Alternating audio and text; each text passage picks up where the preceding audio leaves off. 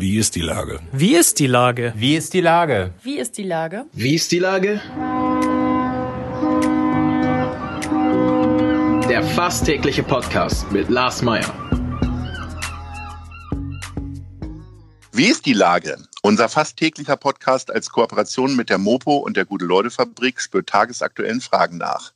Macher, Musikerinnen, Models, Mütter und Politiker, genauso wie Schwestern, Schweißer, Freiberufler oder Helfer, kommen knapp 15 Minuten zu Wort. Die Auswahl ist rein subjektiv, aber immer spannend und überraschend. Mein Name ist Lars Meyer und ich rufe fast täglich gute Leute an. Unser Partner, der das diese Woche möglich macht, ist Meierlikör. Guter Schluck zugunsten von Mensch Hamburg. Jetzt auch in der Sofa-Edition. Herzlichen Dank. Heute befrage ich den Kaffeeunternehmer Tim Elmenthaler. Ahoi Tim. Moin Lars. Lieber Tim, Kaffeeunternehmer ist zwar richtig, hört sich aber ganz schön riesig an. Du bist in Wahrheit 18 Jahre alt und dir ist neben dem Bau des Abiturs offensichtlich langweilig geworden und hast einen Onlinehandel für deinen eigenen Kaffee aufgemacht. Unter www.timskaffee.de verkaufst du Kaffee aus Peru unter anderem. Warum? Ja, das ist eine gute Frage. Ich habe meinen 16. Geburtstag in Peru gefeiert. Da habe ich Freunde von meinem Vater besucht und bin auch zur Schule gegangen und habe da die Liebe zum Kaffee entdeckt. Und da habe ich dann auch die Grundzüge des Röstens gelernt. Und hier in Hamburg habe ich dann auch in einer Kaffeerösterei gearbeitet. Durch Corona konnte ich leider da nicht mehr arbeiten, weil die natürlich auch Leute äh, entlassen mussten, besonders halt Aushilfen, die dann nicht festangestellt waren. Und dann dachte ich mir, es wäre ja schade, das Hobby sozusagen zu verlieren und habe einfach mal so ein bisschen geplant und ja, jetzt ist mein eigener Online-Shop draus geworden.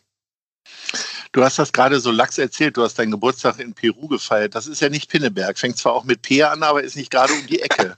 ähm, das heißt, du hast äh, im Sommer Geburtstag, nehme ich an, und du hast verlängerte Schulferien gemacht, dass du da auch noch einen Moment zur Schule gegangen bist oder wie? Wie lange warst du da? Ja, genau. Ich bin kurz vor meinem 16. Geburtstag nach Peru geflogen. Das war schon mal die erste große Überraschung. 15-Jähriger auf dem 27-Stunden-Flug alleine. Oh. Äh, da, ja, da habe ich bei Freunden von meinem Vater gewohnt und auch recht schnell meinen Geburtstag gefeiert. Bin dann noch zwei Wochen alleine durchs Land gereist und dann ging da meine Schulzeit los. Da ich war einen Monat an der deutschen Schule da in Peru und habe mir das Leben da angeguckt und die Kultur und dadurch habe ich dann auch ein bisschen länger Sommerferien bekommen, weil ich halt diesen Schulaufenthalt gemacht habe. So, und dann bist du zurückgekommen und warst Kaffee infiziert. Das ist ja sehr ungewöhnlich. Ne? Ich weiß gar nicht, wann ich angefangen habe mit Kaffee trinken, aber bestimmt nicht mit 16. Ja, das war tatsächlich früh. Ich hatte das Glück, dass die Manuel und Toni, bei denen ich da gewohnt habe in Arequipa, eine Kaffeerösterei hatten und die haben mich da rangeführt sozusagen ans Thema. Also mal habe ich geröstet, mal habe ich Espresso hergestellt mit dem Siebträger, mal habe ich Filterkaffee gemacht, bisschen ins Marketing reingeguckt. Das war eigentlich wie ein langes Praktikum.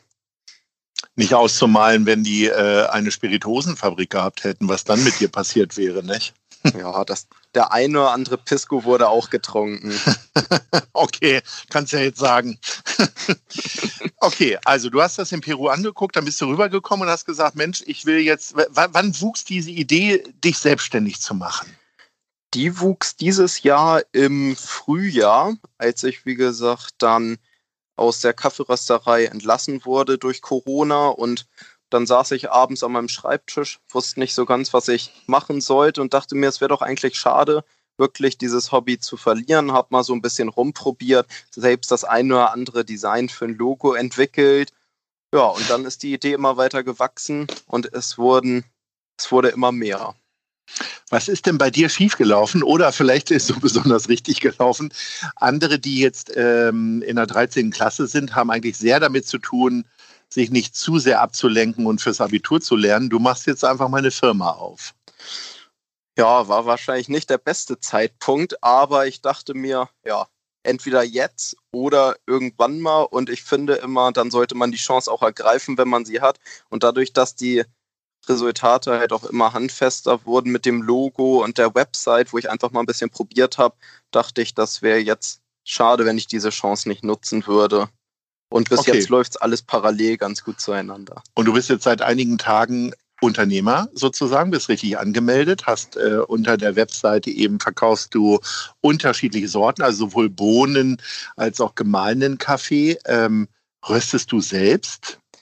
Im Moment röste ich noch nicht selber. Ich röste bei einer kleinen Rösterei hier in Hamburg. Die kenne ich auch, also beziehungsweise den Röster kenne ich. Mit dem habe ich zusammen dann die Röstprofile entwickelt. Es hat einfach den Hintergrund, weil so ein Kaffeeröster irrsinnig teuer ist, um die 15.000 bis 20.000 Euro, kann auch noch höher gehen. Das sind die kleinen Röster. Und dementsprechend kann ich mir das ja nicht einfach so ins Gartenhäuschen stellen oder sonst wohin. Das heißt, wenn du die Wahl hättest, würdest du dir nicht dein erstes Auto wünschen, sondern deine eigene Röstanlage sozusagen. Ja, genau, so kann man es sagen. Und ist das jetzt ein Ziel, dass du, wenn du jetzt vernünftigen Umsatz machst, ähm, dir dann wirklich eine eigene Röstanlage kaufst oder ist das utopisch, weil du sagst, okay, jetzt mache ich Abitur und dann muss ich mich aber jetzt mal um was ganz Richtiges kümmern? Nee, also das ist auf jeden Fall das Ziel, eine eigene Röstmaschine und auch eine gute Kaffeemühle. Das ist natürlich auch ganz wichtig.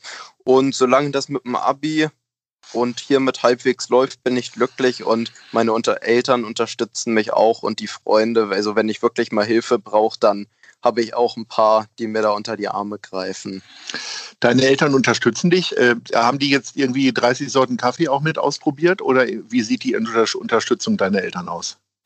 Äh, meine Eltern haben mir unter anderem geholfen, die ersten 500 Packungen Tüten zu bekleben.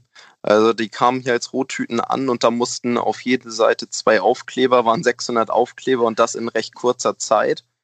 Innerhalb von zwei Tagen haben wir die 500 Tüten dann beklebt und ja, die helfen mir jetzt auch dabei, die Sachen einzupacken und für den Versand zum Beispiel fertig zu machen.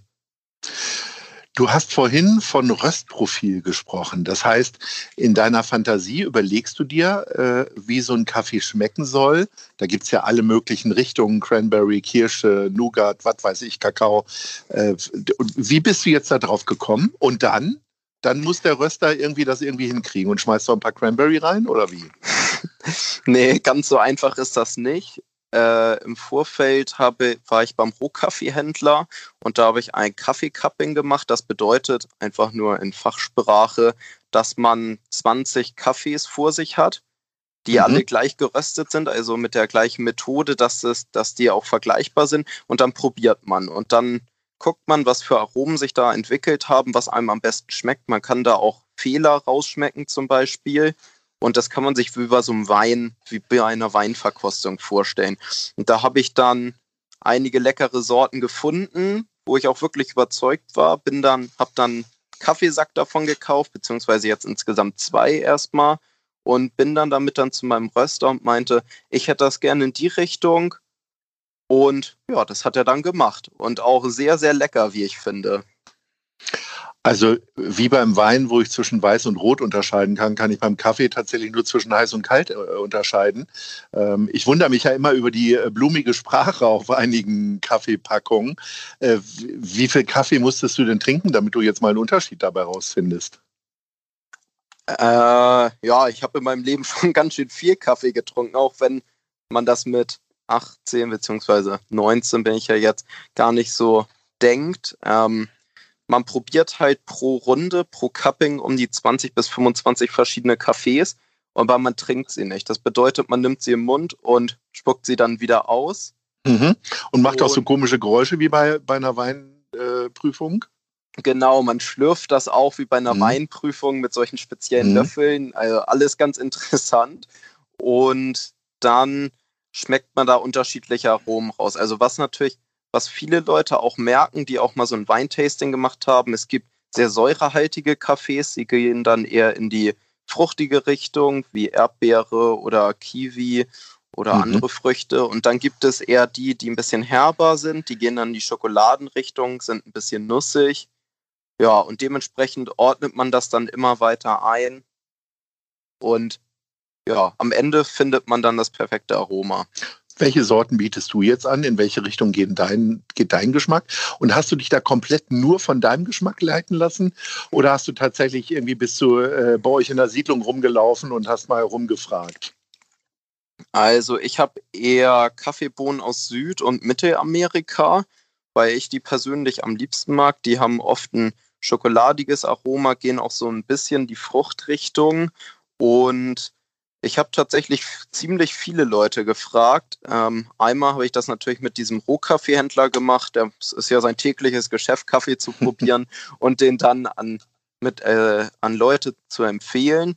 Dann habe ich das mit meinen Eltern ausprobiert. Alle Sorten habe ich dann noch mit meiner Freundin ausprobiert und mit Freunden. Also da waren schon viele Leute dran beteiligt und wenn jemand gesagt hat, nee, der ist nichts, dann wurde der auch nicht aufgenommen ins Sortiment.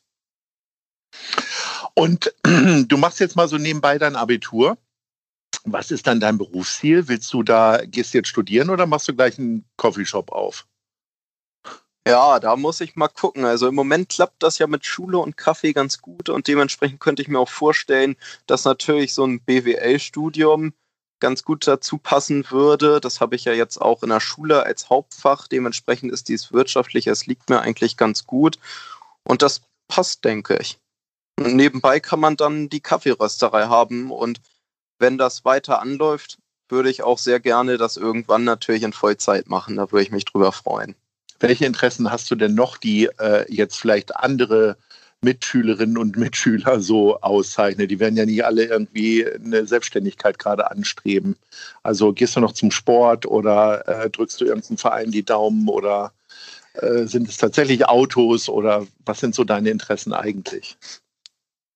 Äh, ich habe tatsächlich ziemlich viele Interessen. Einmal finde, äh, mache ich Jujutsu, da bin ich auch Kindertrainer noch und Nebenbei bin ich noch bei der Schülerunion.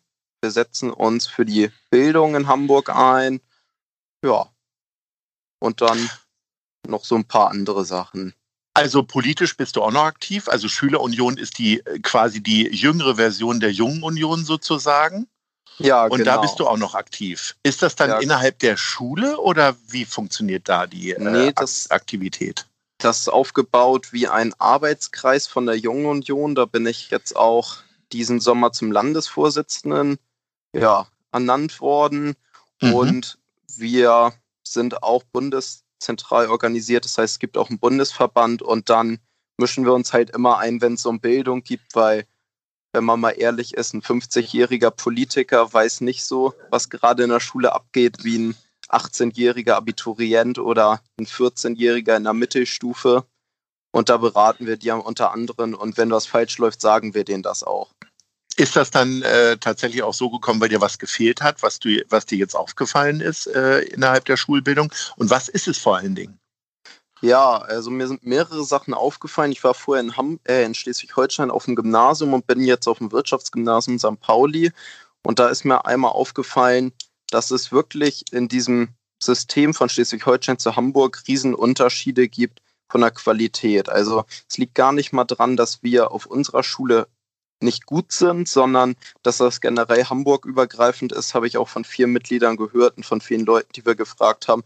Und ich finde, die Bildungs, äh, die Bildungssysteme sollten auf einer Ebene sein, dass man auch wirklich Hamburg und Schleswig-Holstein zum Beispiel vergleichen kann. Und dann gab es auch noch so ein paar andere Sachen, die mich gestört haben. Zum Beispiel, dass es in der Oberstufe nicht für jeden Geschichte gibt und generell, dass es zu wenig Geschichte gibt, weil man gerade auch im Moment sehen kann, wie wichtig eine geschichtliche Bildung ist, um den Extremismus in vielen Bereichen zu bekämpfen, auch gerade im rechtsextremistischen Bereich, weil viele Jugendliche gar nicht wissen, was überhaupt während der Nazizeit passiert ist. Und das ist auch so eine Sache, wofür ich mich einsetze, dass das deutlich höher ja, angesiedelt wird. Also mit anderen Worten ist dir äh, gerade die Schulbildung in Hamburg zu luschig und du äh, forderst jetzt, dass dein eigenes Abitur eigentlich noch schwieriger wird, als es eigentlich so ohnehin schon ist, richtig? ja, es soll nicht, es soll nicht unbedingt schwieriger werden, aber es sollte halt so unterrichtet werden, dass man auch auf einem besseren Niveau ist, weil man kann das auch beobachten. Hamburg ist in den letzten Jahren besonders in Mathe ziemlich schlecht geworden und ich glaube nicht, dass das an den Schülern liegt, weil es kann ja nicht sein, dass die Schüler von Jahr zu Jahr dümmer werden in naturwissenschaftlichen Fächern und in Mathe. Und dementsprechend muss das ja irgendwie am System liegen. Und dadurch, dass wir ja diese 16 verschiedenen Bildungssysteme haben, sieht man ja, dass es irgendwie überall anders läuft. Okay, ich glaube, wir müssen irgendwann nochmal wieder sprechen, denn unsere Zeit ist jetzt abgelaufen. Hamburg hat eine große Tradition in äh, Kaffeesorten und Handel. Und ich hoffe, dass du es schaffst, irgendwann mit Chibo und äh, Darboven und wen immer es noch alles gibt, in einem Atemzug genannt zu werden. Wünsche dir ganz viel Glück, vor allen Dingen fürs Abitur. Und vielleicht sprechen wir uns ja vor deinen Abiturprüfungen nochmal wieder. Lieber Tim, ja, alles Gute. Ja, danke dir auch und Grüße an alle, die es gerade hören. Bis dann. Tschüss. Tschüss. Dieser Podcast ist eine Produktion der Gute-Leute-Fabrik und der Hamburger Morgenpost.